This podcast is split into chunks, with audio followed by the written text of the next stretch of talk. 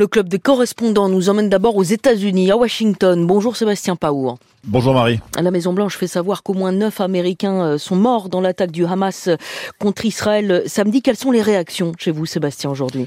Condamnation unanime ici depuis le début de l'attaque du Hamas. Joe Biden a fait une déclaration solennelle dès samedi à la Maison Blanche, deux minutes pour dire qu'il s'adressait au monde et aux terroristes et que les États-Unis étaient aux côtés d'Israël. Israël a le droit de se défendre, pointe à la ligne, a dit le président américain d'un ton ferme. Jamais nous ne manquerons de les soutenir.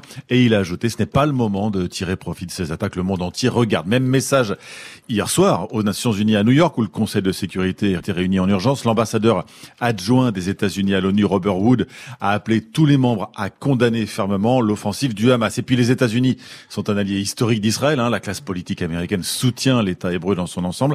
Simplement, le Congrès est profondément divisé en ce moment ici. La Chambre doit élire son speaker, son président, euh, cette semaine, peut-être mercredi. Et les républicains les plus extrêmes, les Trumpistes, sont décidés à bloquer tout vote. Par exemple, une nouvelle aide militaire à l'Ukraine et pourquoi pas aussi euh, une aide supplémentaire à Israël. Et en attendant, effectivement, Washington envoie une aide militaire aux Israéliens, Sébastien.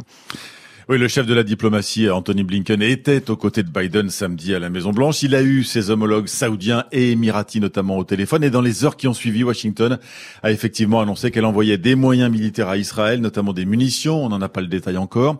Dans la foulée, le secrétaire à la défense, Lloyd Austin, a fait savoir qu'il déroutait le porte-avions Gerald Ford, le plus gros navire de guerre du monde, vers l'est de la Méditerranée, qu'il renforçait aussi le dispositif d'avions de chasse dans la région. On sait que les avions de combat américains sont notamment stationnés sur des bases aux Émirats et au Qatar.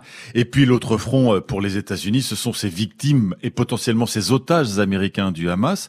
Le porte-parole du département d'État, Matthew Miller, vient de donner le chiffre d'au moins neuf morts de nationalité américaine, chiffre qui peut encore évoluer selon lui.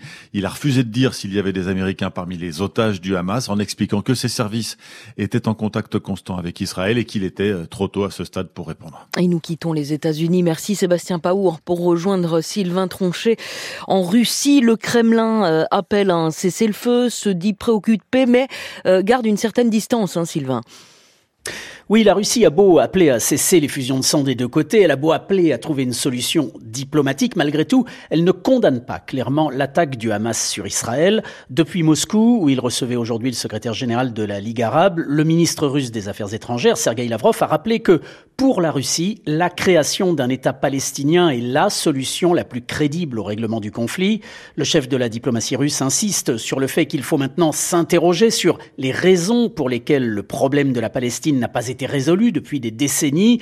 Si Moscou a bien conscience que, dans sa position actuelle, hein, la Russie peut difficilement apparaître comme un médiateur possible vers une solution diplomatique, elle en profite néanmoins pour souligner une nouvelle fois ses désaccords avec Washington. Les USA accusés hier par l'ancien président russe Dimitri Medvedev d'être les principaux instigateurs de cette crise.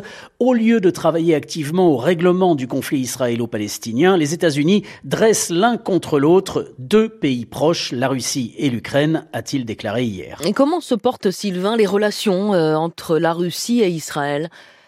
C'est une relation assez ambiguë. Tel Aviv a condamné l'invasion de l'Ukraine, mais n'a pas pris de sanctions contre la Russie. Israël soutient officiellement l'Ukraine, mais refuse de lui envoyer des armements sophistiqués.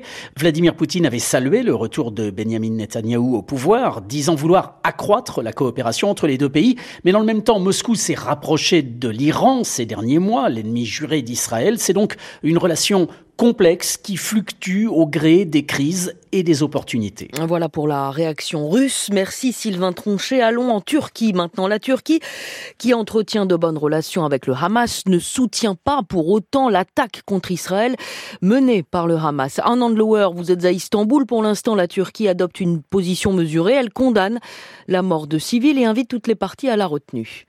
Oui, alors que la classe politique turque affiche un soutien inconditionnel aux Palestiniens, la réaction initiale des autorités d'Ankara est celle d'une prudence assez inhabituelle.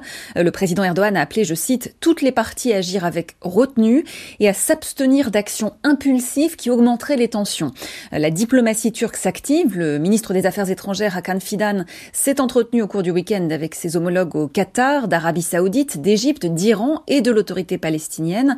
Il s'est entretenu à deux reprises aussi avec le secrétaire d'État américain Anthony Blinken. Pour l'instant donc, Recep Tayyip Erdogan n'a pas revêtu ses habits de défenseur de la cause palestinienne comme il a pu le faire par le passé. Comment l'expliquer?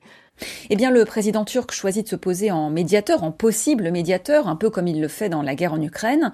Euh, le changement géopolitique important, c'est que tout en maintenant des liens étroits avec le Hamas, la Turquie s'est récemment rapprochée d'Israël. Après des années de tension, les deux pays ont complètement rétabli leurs relations diplomatiques l'an dernier. Tayyip Erdogan et Benjamin Netanyahu se sont rencontrés pour la première fois à New York le mois dernier. L'un des raisonnements côté turc derrière ce rapprochement, c'est justement que la Turquie sera plus à même de faire avancer la cause palestinienne en ayant de bonnes relations avec Israël. Ankara y voit aussi un intérêt euh, stratégique et économique. Tayyip Erdogan a notamment pour ambition, on le sait, d'acheminer le gaz naturel israélien vers l'Europe. Le ministre turc de l'énergie devait d'ailleurs se rendre en Israël cette semaine pour en discuter, des projets qui semblent compromis par la reprise du conflit israélo-palestinien. Anand Lower, en Turquie, c'était le club des correspondants. Merci à vous trois.